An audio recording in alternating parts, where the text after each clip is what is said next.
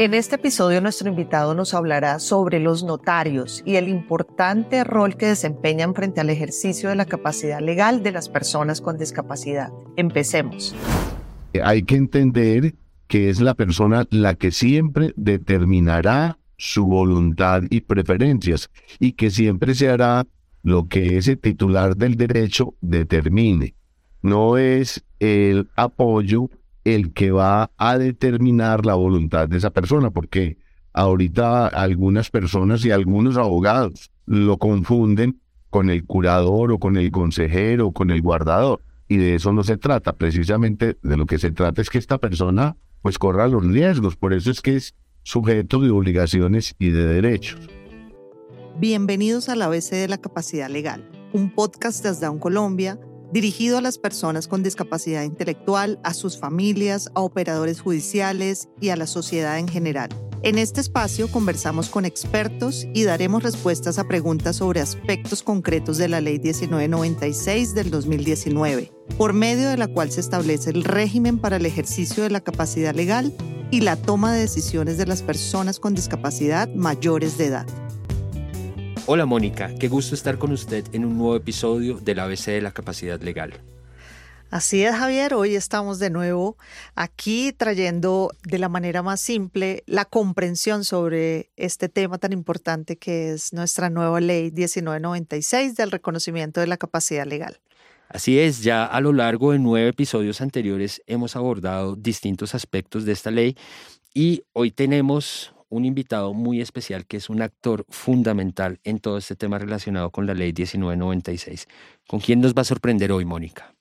Claro que sí, hoy nos está acompañando el doctor Juan Hernando Muñoz, notario primero de Bello Antioquia, presidente de la Unión de Notariado Antioqueño. Él es abogado, conciliador especialista en notariado y registro, en gobierno público y derecho de familia y para nosotros es un honor, doctor Juan Hernando, que usted nos esté dedicando este tiempo hoy. No, por el contrario, muchas gracias a esta invitación tan especial Entendemos que después del año 2019 las cosas sobre la capacidad han cambiado. O sea, tenemos un nuevo paradigma, hay un cambio de paradigma y todos debemos estar pues dispuestos a dar cumplimiento a lo que la normatividad o la norma de la ley 1996 nos ordena en este sentido.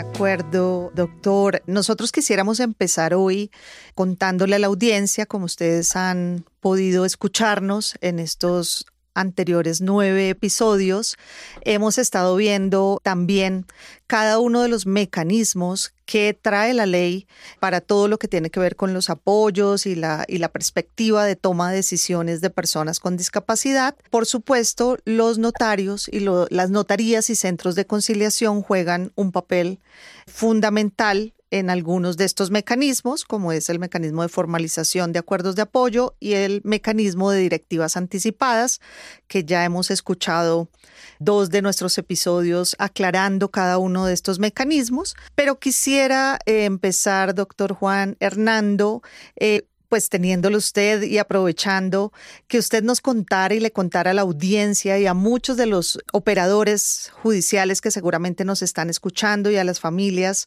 qué papel juega el notario en la promoción de los derechos legales de las personas con discapacidad según pues todo este marco que nos trae la ley 1996. Bueno, todos conocemos que el artículo sexto de la ley 1996 del 19 nos dice que todas las personas con discapacidad son sujetos de derechos y obligaciones y tienen capacidad legal en igualdad de condiciones sin distinción alguna, independientemente de si usan o no apoyos para la realización de sus actos jurídicos. En este caso, pues íbamos a hablar de lo que corresponde a las notarías y a los notarios, eh, el notario se convierte en un mediador, en un facilitador, en un animador para que esto pueda darse. No necesariamente las personas tienen que tener apoyos o haber formalizado acuerdos de apoyo para llegar a autorizar determinado acto jurídico en la notaría o a otorgar. Simplemente la persona en situación de discapacidad puede arrimarse a la notaría siempre y cuando no haya suscrito un acuerdo de apoyo sobre determinada materia y tomar sus decisiones sobre los aspectos jurídicos o actos jurídicos que piense organizar o determinar en esa notaría respectiva. Entonces, como les decía, nosotros somos o nos convertimos en los mediadores, facilitadores, animadores e intérpretes precisamente de esa voluntad y preferencia de las personas en situación de discapacidad para que ellos puedan operar como puede operar cualquiera persona o cualquier ciudadano en una notaría del país.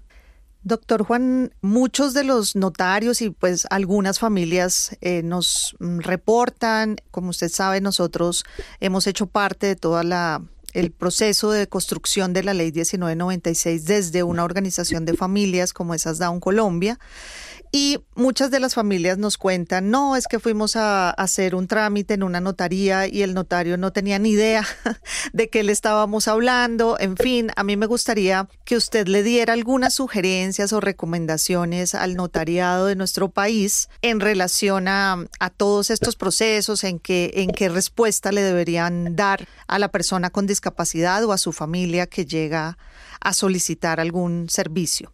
Bueno, eh, me extraña, me extraña que, eh, que los notarios se nieguen a prestar este servicio, pues, puesto estamos debidamente capacitados. Una vez la ley se expidió, se procedió tanto por eh, parte del Ministerio de Justicia, la Superintendencia de Notariado y Registro y los colegios de notarios a hacer las capacitaciones pertinentes. Yo he pensado que es más de pronto el temor frente a los juzgados penales, porque los jueces penales no han entendido muy bien todavía esta figura y creería que a ellos también hay que sensibilizarlos.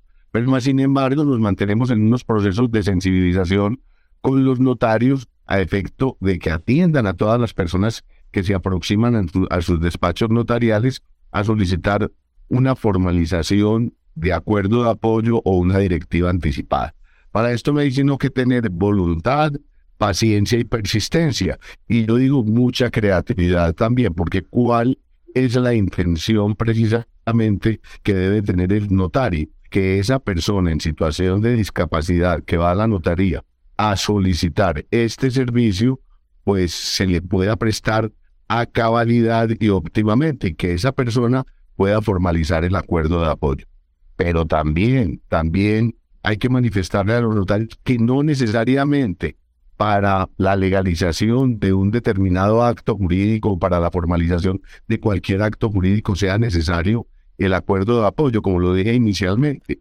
Si el notario puede acercarse a esa persona en situación de discapacidad y esa persona puede demostrar o expresar su voluntad y preferencias por cualquier medio, pues, hombre, el notario puede autorizar ese acto jurídico de esa persona denomínese matrimonio, denomínese testamento, de, denomínese otorgamiento de un poder, de inscripción en el registro del Estado Civil de las personas, de, denomínese venta o hipoteca, etcétera, etcétera.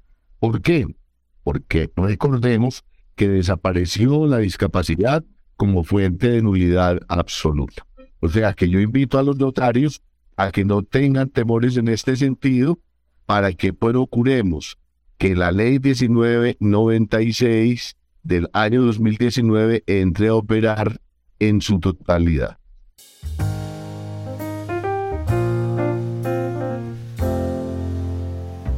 Muy bien. Nos gustaría también que usted nos compartiera, porque a veces los ejemplos también les dan muchos elementos a quienes nos están escuchando. Si usted nos puede compartir alguno de los procesos que ustedes han llevado en la notaría, que sabemos han ya realizado directivas anticipadas y otros procesos, entonces sería muy interesante que usted nos pudiera compartir cómo les ha ido con esa aplicación de esos procedimientos. Pues yo podría decir que en el caso nuestro nos ha ido muy bien. Yo, voy a contarles una vivencia, una anécdota que tuvimos en este sentido con una persona en situación de discapacidad que estaba totalmente reducida a la cama porque era cuadra, cuadra, cuadraplégica. Entonces, esta persona lo único que podía mover eran sus ojos. Y ella quería venderle la propiedad a su hermana, a su única hermana, quien la asistía permanentemente y quien le ayudaba en ese estado de postración. Yo primero pues fui eh, consultado, eh, me tocó movilizarme a la residencia de esta persona y allí entendí que ella podría manifestarse a través de los ojos, que cuando ella me apagaba los ojos, perdón en el término tan coloquial, una vez me estaba diciendo no y si lo hacía dos veces estaba diciéndome sí. Eh, yo empecé a hacerle preguntas y la llevé hasta la consumación precisamente de ese acto jurídico y después con la colaboración de un firmante a ruego, de un rogado, pues pudimos consolidar el acto y se pudo autorizar. Y así ella pudo hacer su voluntad. Le cuento que esa persona fue plenamente feliz porque ya había tenido varias visitas, se le había negado el servicio, pero como le digo es por temor. Y aquí necesariamente tiene que operar mucho la creatividad y, la paciencia del mediador o del notario en este caso. O hablemos pues también de los conciliadores, en el caso de los centros de conciliación. Y la creatividad precisamente en el sentido de utilizar esos ajustes razonables que ya existen y de los cuales nos podemos valer para que estas personas, pues, eh, o a estas personas nosotros les podamos identificar plenamente su voluntad. Claro que sí, qué buen ejemplo, doctor Juan, porque claramente usted nos muestra cómo hay una posibilidad cuando la ley nos plantea que el centro de cualquier acto jurídico es la misma persona y las notarías cuentan con esta posibilidad que usted nos menciona cuando se quiere hacer un acuerdo de apoyos. En este caso, la persona quería que fuera su hermana, seguramente quien no solamente se hiciera cargo de su bien, del bien que ella tenía, sino que además seguramente que la seguirá apoyando como lo ha hecho durante su vida. Entonces es un ejemplo de cómo uno puede leer y determinar cuál es la voluntad, ¿no? de la persona con solo ponerla en el centro e intentar acercarse como usted lo ha hecho y como usted desde su notaría nos han contado los procesos que han llevado y cómo ha sido posible que la persona sea escuchada, eh, sea reconocida la forma como ella se comunica, como usted no lo describió. Y bueno, creo que es de eso eh, de lo que nos habla precisamente la ley 1996. En este caso, me gustaría saber si además de la hermana habían otras personas o solo la hermana iba a ser parte de ese acuerdo, de esa, pues, de esa medida que estaban tomando y decidiendo ellas. Solamente la hermana, porque era pues además la única persona que tenía eh, en el nivel de consanguinidad era su hermana y que, como le digo, quien la asistía. Claro. Pero, pero el, afán de ella, el afán de ella era finiquitar ese acto antes de morirse. Creo que todavía se ha muerto. La hermana la sigue asistiendo y nos ha tocado de pronto ir a formalizar algunos poderes o a autorizar pues algunos poderes que ella ha otorgado para efectos de, de algunas situaciones de salud, de su historia clínica, o de vueltas o diligencias en los bancos. Pero ya aprendimos, como le digo, a interpretarla y a entenderla eh, en ese nivel comunicacional. También nos suele suceder, y esto de pronto con mayor intensidad, los sucesos de las personas que ya están empezando a sufrir de Alzheimer, que cuando llegan pues tienen momentos de plena lucidez y cuando los llevan, pues pueden expresar totalmente su voluntad y preferencias. Entonces se aprovecha precisamente esos momentos de voluntad y preferencias para formalizar esos acuerdos de apoyo o las directivas anticipadas en caso pues de que sea comprensible cuáles son precisamente esos deseos o esos actos en que ellos quieren tener el apoyo. Es también muy importante resaltar, porque nos pasa con las familias, que muchas veces las personas creen que cuando ellos están formalizando el acuerdo de apoyo y se convierten en apoyos de esas personas, ellos pueden representar a esas personas y esto no es así. Hay que entender que es la persona la que siempre determinará su voluntad y preferencias y que siempre se hará lo que ese titular del derecho determine. No es el apoyo el que va a determinar la voluntad de esa persona, porque ahorita eh, algunas personas y algunos abogados lo confunden con el curador o con el consejero o con el guardador. Y de eso no se trata, precisamente de lo que se trata es que esta persona pues corra los riesgos, por eso es que es sujeto de obligaciones y de derechos. Entonces, también esto lo comentamos, pues para que las, las personas que se acercan entiendan que el apoyo no es el que va a expresar su voluntad, sino que es el titular del derecho, esa persona en situación de discapacidad, la que va a expresar cuáles son sus preferencias o expresar su voluntad sobre determinado acto negociable o, o de su vida personal o de salud, etc. De acuerdo, eso es muy importante, doctor Juan, porque sí, eh, sí hemos manifestado a lo largo de estos podcasts esa, esa idea de interpretación que hay dentro del ámbito jurídico de creer que cambiamos simplemente el término de curador por apoyo o por, bueno, por otros términos y resulta que no, que claramente usted no lo explica, el centro de las decisiones es la persona con discapacidad, es ella quien determina acciones y por supuesto si hay terceros, en algunos casos pues será para apoyarlos y acompañarlos en esas decisiones y así la persona con discapacidad lo determina. También me parece muy importante esta aclaración, lo que usted nos manifiesta de la importancia también de la que nos trae la ley como beneficio, digo yo, que las personas, por ejemplo, eh, que empiezan esos procesos de Alzheimer puedan de alguna manera, antes de, de llegar pues a estos procesos donde han perdido, eh, digamos, su, su capacidad de tomar decisiones, puedan anticipadamente dejar definidas, pueden ser con directivas anticipadas o con una formalización de apoyos, que es lo que ellas quisieran en el futuro para su vida, ¿no? Y para manejar sus bienes, para lo que viene después que llegue el, el Alzheimer por completo. Y eso no solamente sería para las personas que están en situación de discapacidad, porque las directivas anticipadas se refieren a cualquier persona. Eh, nosotros, por ejemplo, en cualquier momento y, previendo de que en un futuro eh, podamos tener cualquier accidente cerebrovascular o cualquier accidente físico, cualquier situación que nos impida hacernos entender y de manera absoluta, pues nos ayude precisamente con esa directiva anticipada a consumar muchos de los deseos que tuvimos cuando estábamos plenamente capaces. Entonces es bien importante que esto se tenga en cuenta y que se conozca, pero yo sigo reiterándolo y lo reitero para mis colegas notarios. No necesariamente, no necesariamente, porque es que ahorita que está pasando, por ejemplo, con Colpensiones, llega la persona en situación de discapacidad a solicitar el servicio a Colpensiones, por decir algo, una sustitución pensional que es, es lo más ocurrente.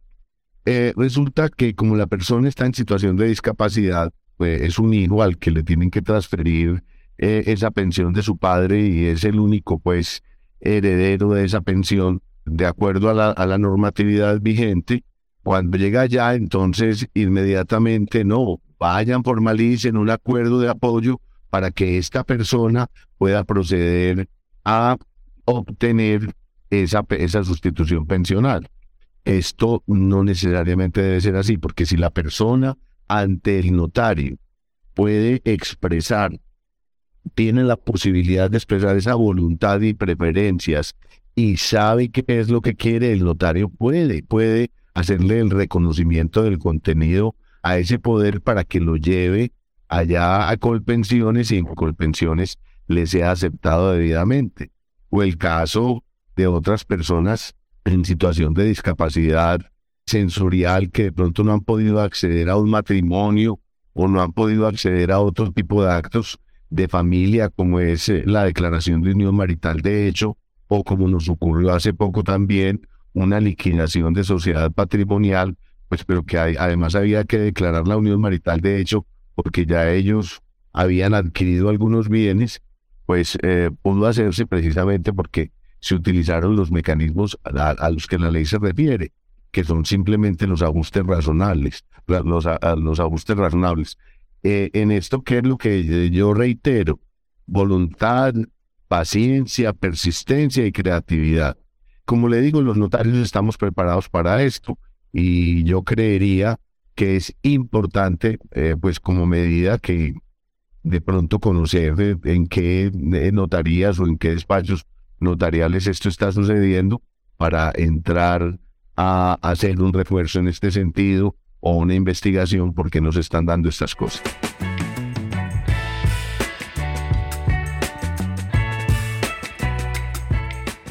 Doctor Muñoz, usted habla de voluntad, paciencia, persistencia, pero yo creo que debe haber en el fondo algunos ingredientes adicionales, eh, que son los que usted tiene y maneja. No en vano uno busca su nombre en las noticias y aparece como el notario que legalizó el primer vínculo contractual entre parejas del mismo sexo, para decirlo en cristiano, el primer matrimonio gay del país en el año 2013.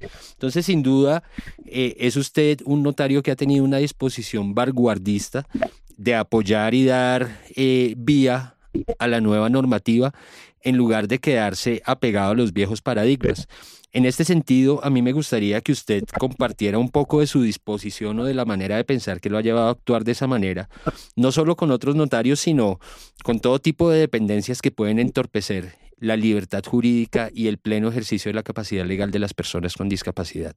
Solamente hay que aplicar como el sentido común, hombre, es que todos somos iguales y nos debemos mirar como iguales, porque todos somos componentes de una sociedad y dentro de la sociedad necesitamos que nos apoyemos, somos una cadena, o sea, debemos ser facilitadores, por eso yo te decía desde un principio, pues eh, somos mediadores, facilitadores y animadores precisamente de esas relaciones sociales. Y ese es el desempeño funcional de un notario, porque es que un notario es un asesor permanente de la comunidad en todas las situaciones de su vida, porque acordate que el notario tiene que ver con el, ser humano desde que nace hasta que muere. Nosotros lo registramos, registramos su nacimiento, registramos su matrimonio y registramos su defunción. Y yo creo que eh, todos estos actos, pues que implican tristeza o alegría, el notario debe estar preparado.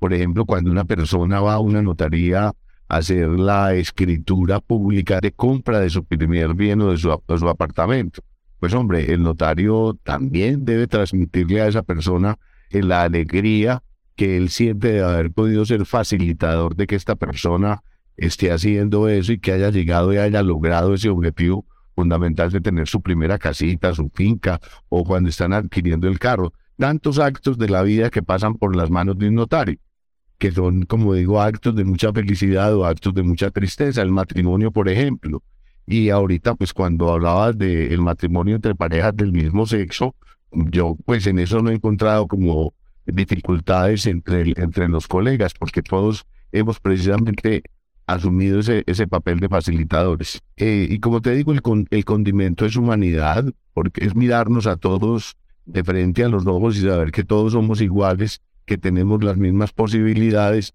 y que somos una cadena precisamente en esta vida que lo que hacemos por los unos, ellos también lo hacen por nosotros y que todos debemos estar dispuestos precisamente a propender por la felicidad y el apoyo y la ayuda de los demás. Maravillosa reflexión, doctor Juan, para para ir cerrando. Seguro que sí, yo creo que, que, de eso se trata todo esto, ¿no? De ver cómo constituimos y transformamos esta visión que tiene nuestra sociedad sobre las personas con discapacidad, de verlos como incapaces, como que no van a poder expresar su voluntad y preferencia. Y creo que esta naturaleza que usted eh, plantea en esta última reflexión es maravillosa para, para que toda la audiencia también entienda de fondo el cambio que trae la ley 1996, porque es un cambio de paradigma, un cambio de visión, un cambio de vernos todos como esa red y esa posibilidad de facilitar procesos y acompañarlos si se requiere en términos de las personas con discapacidad.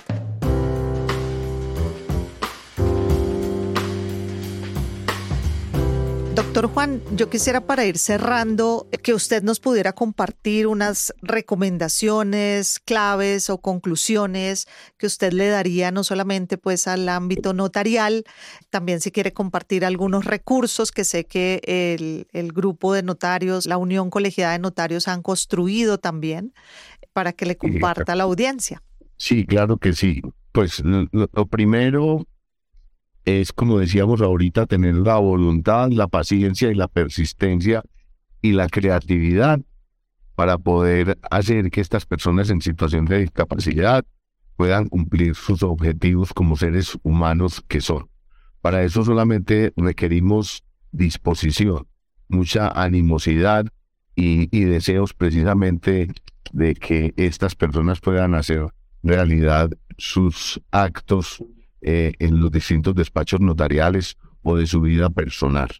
Eh, yo sí quiero mm, invitar pues, a, los notarios que de pronto tienen algún temor, a los operadores o aún a las entidades, como decía ahorita, con pensiones, como los bancos, que a veces eh, se hacen difíciles en la prestación de sus servicios porque tienen al frente de una persona en situación de discapacidad, que entiendan que esas personas tienen las mismas necesidades que tenemos todos y que están precisamente eh, tratando de que eh, la sociedad que tiene al frente eh, les ayude a operar como opera cualquier ciudadano colombiano.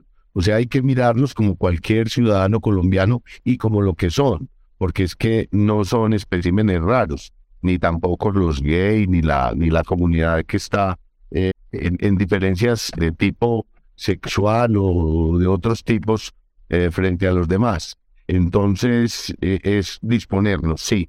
Y mm, la Unión Colegiada de Notariado Colombiano el año pasado eh, se dio a la tarea de elaborar una cartilla donde de una manera muy didáctica le cuenta a todos los ciudadanos y a todos los operadores la forma de prestar el servicio de formalización de apoyos, de, perdón, de acuerdos de apoyo y de directivas anticipadas.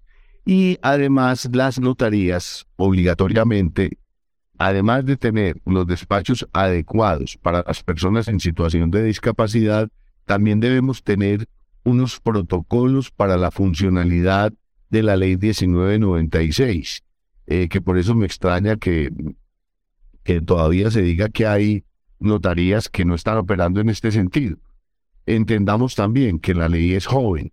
La ley apenas va a cumplir cuatro años. Como decimos, es un cambio de paradigma porque recuerde, Mónica, que hasta hace unos años una persona en situación de discapacidad pues llegaba a la notaría y voy a utilizar un término desagradable, es, era como el mismo chucho, pues porque si se hacía algún tipo de acto jurídico con ellas, teníamos la demanda ante los jueces civiles y la denuncia ante los jueces penales. Entonces de pronto todavía existen esos temores.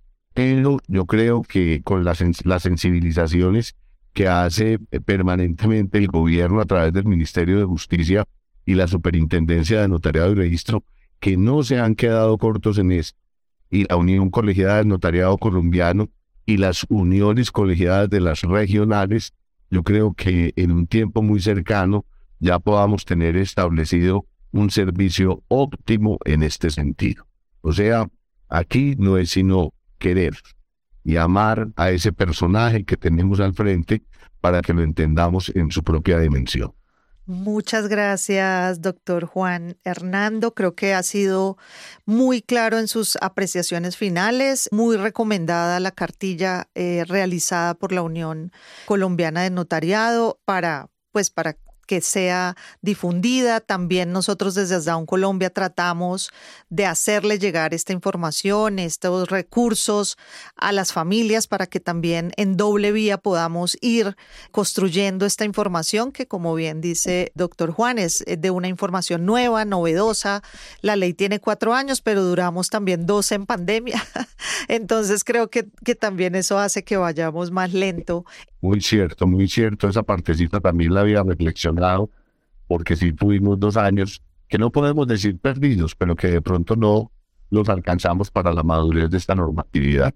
Así es. Así es, entonces, pues nada, y desde todos los ángulos vamos haciendo pedagogía y ese es también uno de los propósitos de estos podcasts, seguir haciendo pedagogía, dando conocimiento y intentar que cada vez eh, esta transformación sea una realidad y que cada vez todos tengamos como sociedad la mejor información. Muchísimas gracias por este tiempo y este espacio, doctor Juan Hernando.